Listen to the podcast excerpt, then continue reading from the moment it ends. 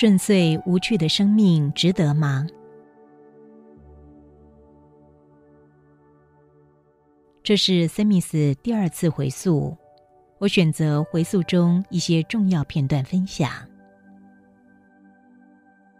感觉到什么吗？苏格兰语，说有点出差，穿着蓝色跟白色的头，还有穿红色的外套，黑色的鞋子。我身上有配一把剑。看到什么？很高的书房。还有木梯可以爬上去。在书房做什么吗？要找书，看书是我的兴趣。找到的是哪一本吗？有关鸟类的图鉴。有一个女生在跟我讲话，她的穿着是礼服，红头发，卷卷的，戴个帽。这是我老婆。他讲什么吗？她问我找到我要的东西了吗？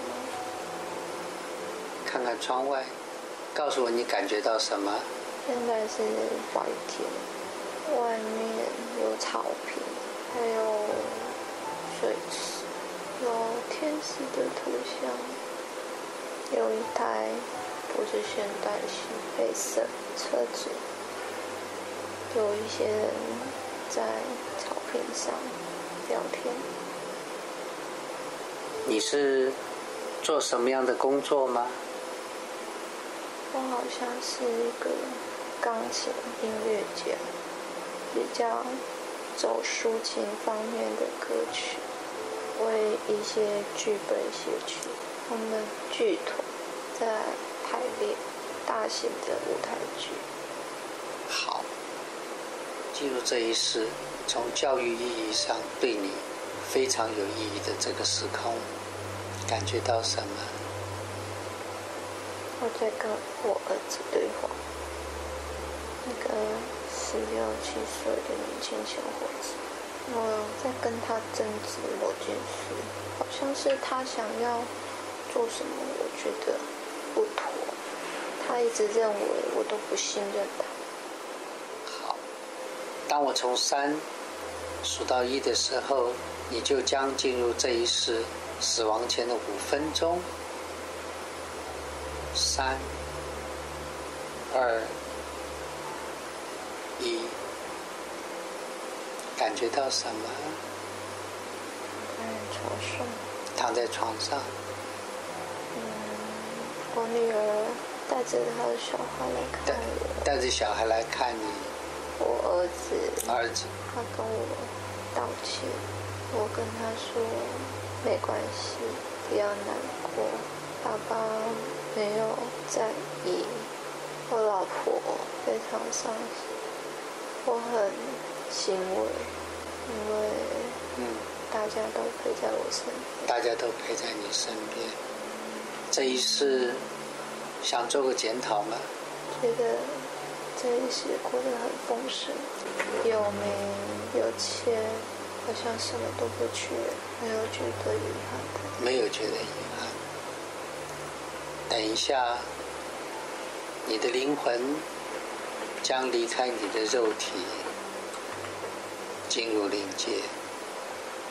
三、二、一，感觉到什么？我看到。淡蓝色的光。那在做什么？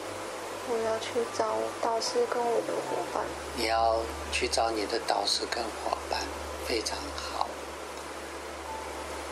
跟我的伙伴分享。把你的感觉讲给我听好吗？我觉得这是太平淡，什么都很顺遂的感觉。那你的伙伴跟你沟通的结果结论是？怎么样？他们都在笑。那你的反应呢？我也这样觉得。你也这样觉得。然后呢？我就跟老师要求，不要再这么无趣。可以解释一下什么叫做无趣跟有趣吗？什么样子的生命在你的感觉中是比较有趣呢？有想要有点痛苦。很好，这是你现在的想法，还是你的老师传递的感觉？我自己的想法。好，痛苦有什么意义？痛苦才会学到、感受到更多。痛苦才可以学到、感受到更多，很好。还有想要说的吗？我好像比之前还要成长。我是说，我们在经过几次的历练，就可以参加考试了。讲讲考试吧。考试是为了成为老师，考试要经过许多的评分，不是只考一次。不是一次。知道考试的内容吗？老师会出不同的考题，要由老师指派。OK，是笔试吗？还是其他不同的考试？一样是下去。一样是要下去。嗯。所以是从生命的历练中来考试。嗯。你已经接近要完成，可以准备参加考试了。嗯，快要接近可以考试的时候。可不可以描述一下导师的感觉？他像光吗？还是有什么样子？他没有具体的形态。好的，什么颜色的光吗？粉紫色。塞米斯回溯探索。多数经验过回溯的人，感受回溯像看一场人生剧，颇为有趣。此外，可以直接透过催眠指令调整身心灵，又可借由前世回忆提升生命智慧。塞米斯对他二次回溯的感受就是如此。塞米斯本次回溯在指引下回灵界后，对灵修伙伴们说了一句话，非常值得醒思。他说：“我觉得这一世太平淡了。”什么都很顺遂。如果前世的确存在，而人进入人间是为了经验与学习，在这个角度之下，平淡顺遂的生命当然不容易带出精彩的生命，也无法学习。没有错，痛苦固然痛苦，但痛苦情境却可以带出最大的学习。基于这个理由。塞米斯在灵界与伙伴分享时很懊恼，觉得应该要让他该世的生命规划的更痛苦一些。佛教教义提示人生本苦，其核心教法都是教导怎么脱苦。如果塞米斯临界觉知属实，那苦则并非根源母体创生的诅咒。而是刺激学习的祝福。基于这个觉知，面对生命压力与痛苦，能够见苦非苦吗？人在人间，从小就进入学校学习，每完成一段学习就可以升级，最终到了大学毕业就结束了学习。在回溯中，塞米斯在临界说。我比之前更成长了。老师说，我在经过几次历练，就可以参加考试了。透过塞米斯的觉知，似乎灵界存在着一个学习的规划，而学习完成后就可灵性升级。塞米斯回溯中觉知的家，依塞米斯自觉认定第二个回溯。像是第一个回溯的续集，他的两个回溯有个有趣的巧合，就是他在两世往生后都回归到同一个灵界，他称这个灵界为家，而且他见到的伙伴与导师也是相同的。塞米斯描述家是一个充满着宁静、欢喜、友爱的界域，这个界域的灵修伙伴。会相互分享、检讨人间学习成果。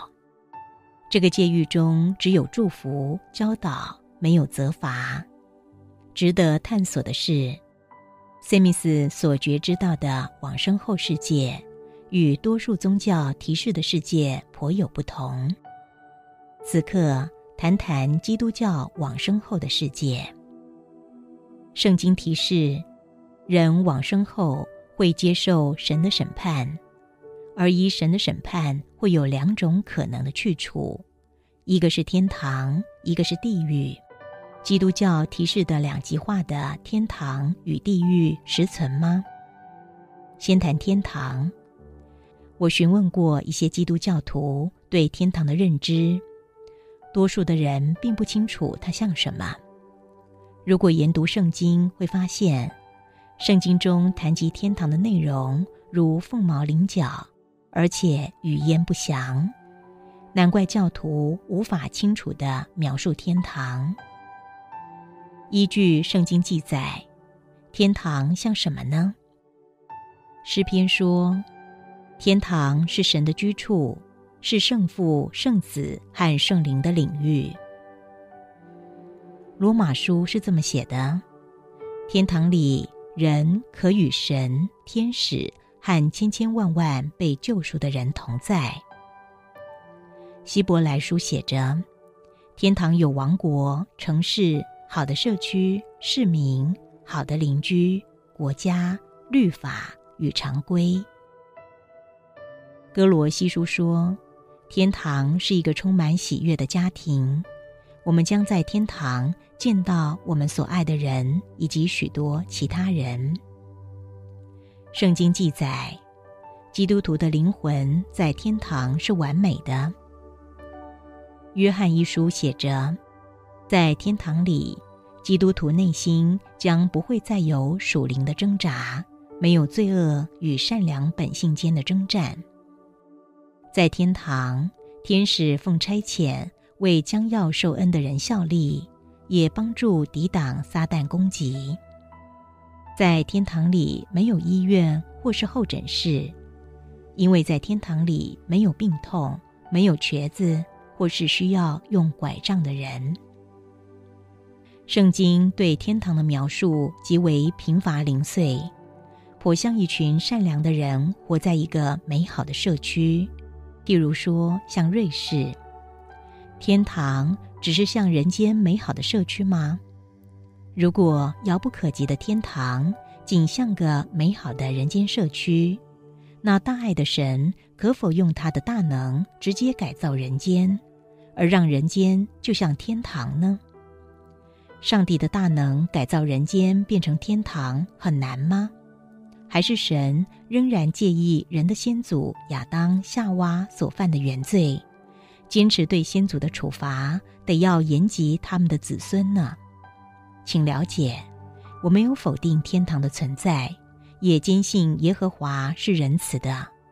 我只是谈论圣经中记载的天堂而已。再谈基督教的地狱。依基督教教义提示，人往生后会面临神的审判，在审判下的罪人往生后，可能被判入地狱。不妨看看圣经中多处描述的地狱。启示录写着，拘留在阴间中受苦的人将经过终极的审判。新约说着，审判判定有罪后。会被扔到地狱的不灭火湖里，堕入地狱是不能获得救赎，将受永刑。启示录写着：唯有胆怯的、不可信的、可憎的、杀人的、淫乱的、行邪术的、拜偶像的，和一切说谎话的，他们的身就在烧着硫磺的火湖里。路加福音第十六章十九到三十一节写着：“最凄惨、最痛苦，是世上的言语无法形容的可怕地方。”基督教经书中描述的地狱听起来蛮恐怖的，人入地狱火刑里将永远受刑，而且不得超生。难怪在十六世纪罗马教廷会贩卖赎罪券。宣称购买此券的人会令其死去的家人从炼狱中转入天堂。基督教地狱是否存在？这个议题千年来一直争辩无解，在这里并非想要提示结论，仅仅是对于基督教地狱存在与否提出几个疑点。其一，大爱的神会创造地狱吗？依圣经教义，神对于他创生的儿女是有大爱的。如果这是事实，那有爱的神会创造地狱吗？也许神的确创造了地狱，而他的心意是愚痴的，儿女不能理解的。但我不禁在想，如果人间父母面对儿女犯错，都会给予儿女机会与教导，那充满大爱的神面对儿女犯错，难道不如人间的父母吗？其二，耶和华如何判定人往生去处呢？如果基督教提示的天堂与地狱实存，而死后审判也存在，那我不禁好奇，耶和华如何判定往生者该去天堂或者地狱？在这里做个假设，不妨一起用逻辑思考这个假设。由于耶和华的判决必须是双分属性的。他不是去天堂，就是去地狱，因此他得在两者之一选择。既然在两者之一选择，那耶和华审判为了判决打分数，必定有一个中间分数。例如说六十分，当耶和华判定某个人分数在六十分之上，就会去天堂。当判定某个人分数在六十分之下，就会去地狱。当耶和华面对极度邪恶而且不信服他的人，例如秦始皇或希特勒，耶和华判定不难，当然给他们的分数接近鸭蛋，肯定送他们入地狱。当耶和华面对一些极度善良、对社会有贡献的人，且信服他。例如修女特蕾莎或林肯等等，神当然给他们的分数接近满分，也肯定会将他们送入天堂。这两种判决黑白分明，毫无问题。但如果某人被耶和华判定的分数恰好游走于善恶之间的六十分，耶和华会如何判决呢？举个例子说明。它只是个模拟假设，就当故事听听吧。有对双胞胎同时往生了，他们往生前生活内容相近，一辈子都缺乏信仰，不去教堂，不听牧师布道，而且生命中没有做过好事，反而有时做了些坏事。面对这对往生的双胞胎，公平且大智慧的耶和华该如何判决呢？耶和华智慧的判决了，双胞胎中的老大得了及格的六十分，而老二得了不及格的五十九点九九九九九九分。为什么老二不及格，少得了零点零零零零零一分呢？原来某天这对双胞胎爬山，在山路上，老大走在前面。看到一只小毛毛虫在他的脚边慢慢爬着，老大一念之仁，顺势提脚跨过毛毛虫，没踩它；而后面跟上来的老二看着毛毛虫，心生恶念，把它踩成了肉泥。毛毛虫往生后，就在天国如实的把他的枉死告知了耶和华。基于老大一次稀有的善念。智慧的耶和华给老大六十分，净化了他的灵魂，送他入了天堂，令他永恒快乐，并被天使保护着。而老二呢，因为残酷的踩死了毛毛虫，他给了老二五十九点九九九九九九分，就因为分数差了零点零零零零零一分，他把老二送入烈火湖。令他与其他低分的恶灵，例如像仅得八分的希特勒与得鸭蛋的秦始皇，同处烈火湖极刑，永不得超生。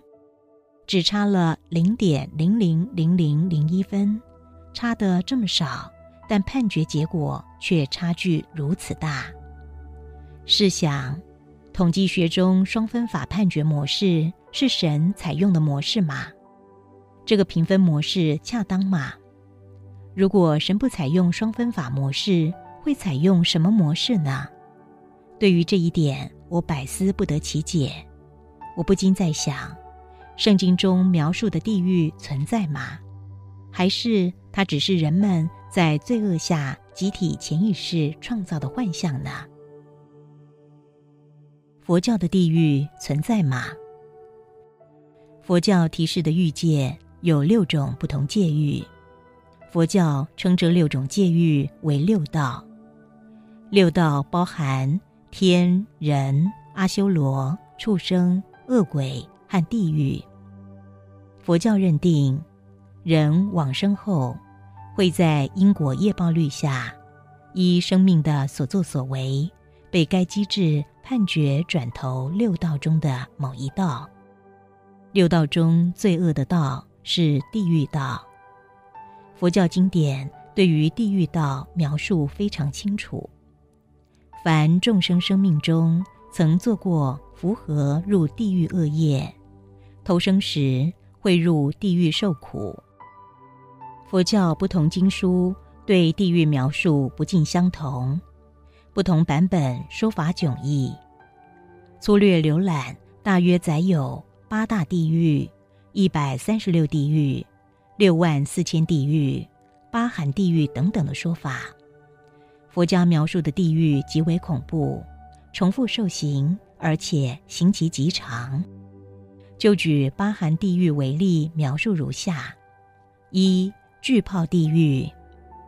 此层温度为零下两万度，罪人皮肤会因为冻伤而产生许多泡。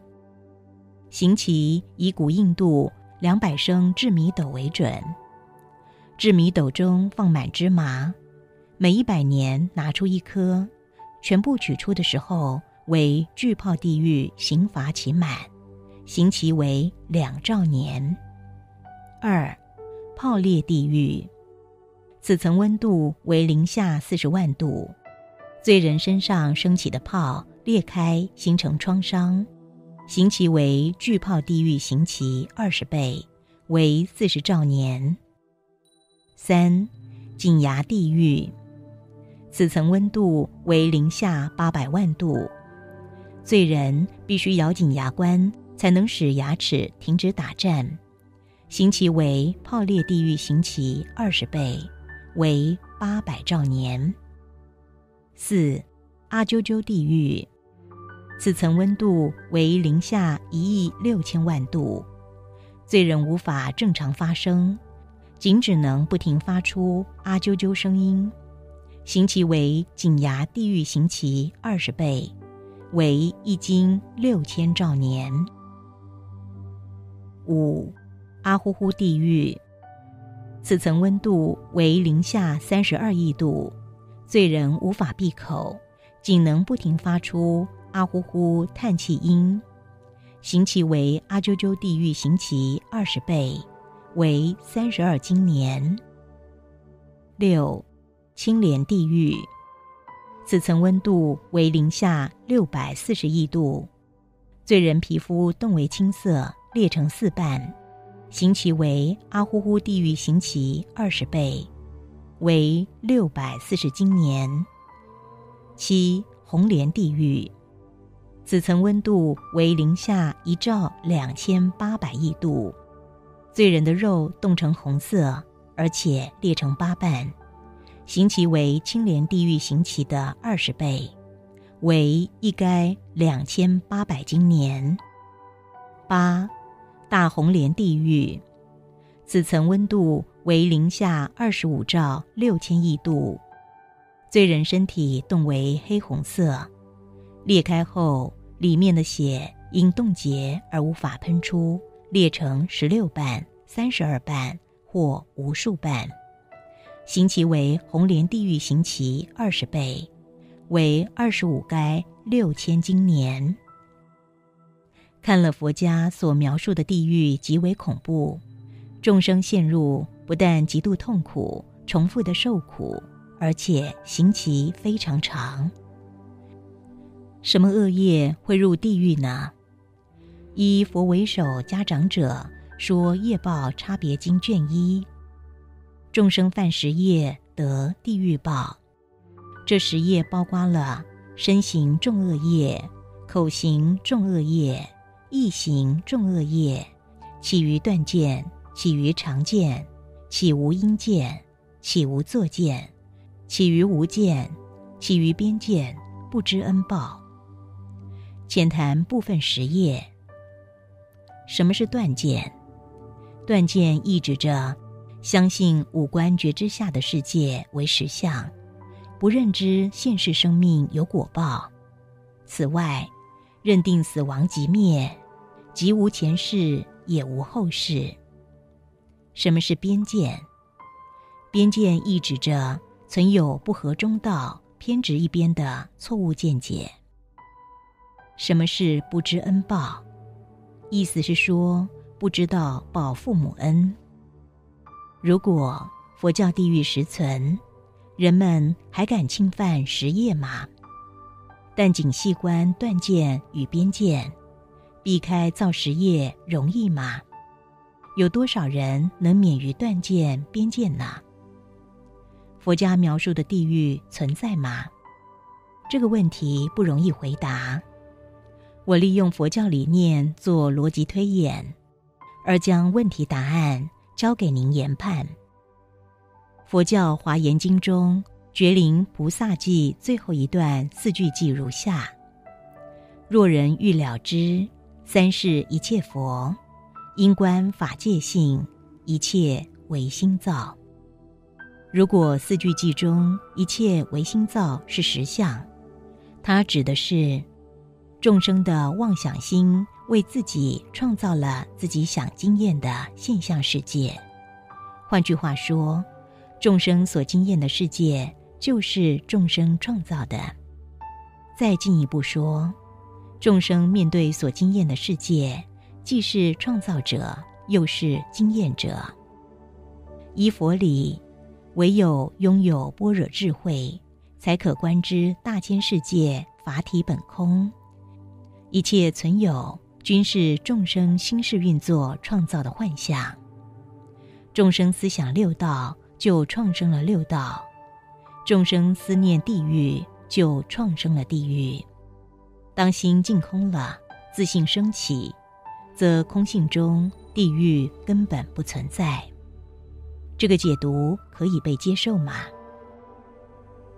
伊塞米斯在回溯中接受的讯息。并没有地狱存在，人在生命中做的不好，就再回人间补课就好了。对这个议题，哪个见解是真相呢？本书只提示现象，而将结论交给读者。